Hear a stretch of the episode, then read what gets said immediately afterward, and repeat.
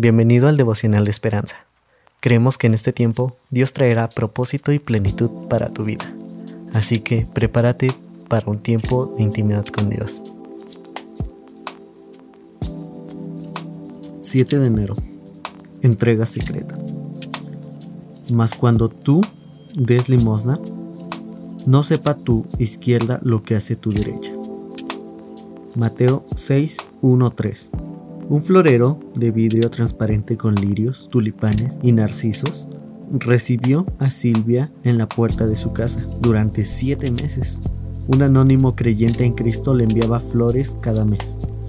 El regalo llegaba con una nota con versículos bíblicos alentadores y firmando, con amor, Jesús.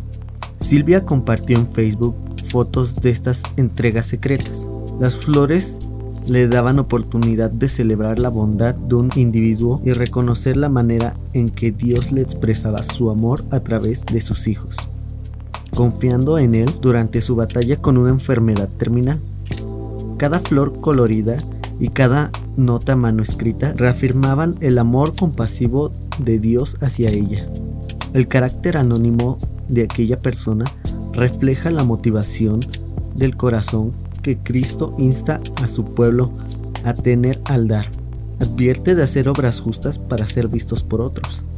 El objetivo de las buenas obras es expresar la adoración que brota de corazones agradecidos por todo lo que Dios ha hecho por nosotros. Resaltar nuestra generosidad puede quitar el foco del dador de todo, Jesucristo. Dios sabe cuando damos con buenas intenciones.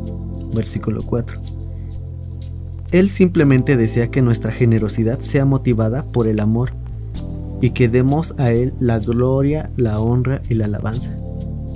Señor, gracias por todo lo que nos das y por el privilegio de poder dar a otros. Es muy importante siempre tener en cuenta y considerar cada una de nuestras acciones, que realmente en ellas podamos darle la gloria a Dios y que no sea para ser vistos. Hay muchas personas que caen en esta motivación de ser vistos por otros, aparentando hacer obras para Dios, pero realmente lo único que les interesa es tener la luz frente a ellos, cuando debemos de buscar en todo momento darle la gloria a Dios. Padre, ayúdanos a nosotros a enfocarnos en buscar siempre darte toda la honra que tú mereces, Dios Padre Santo. Y recordemos que nosotros no somos nada sin ti. Nosotros somos absolutamente creados para tu servicio, Dios Padre Santo. Y lo único que necesitamos es solo tu aprobación y no la de nadie más.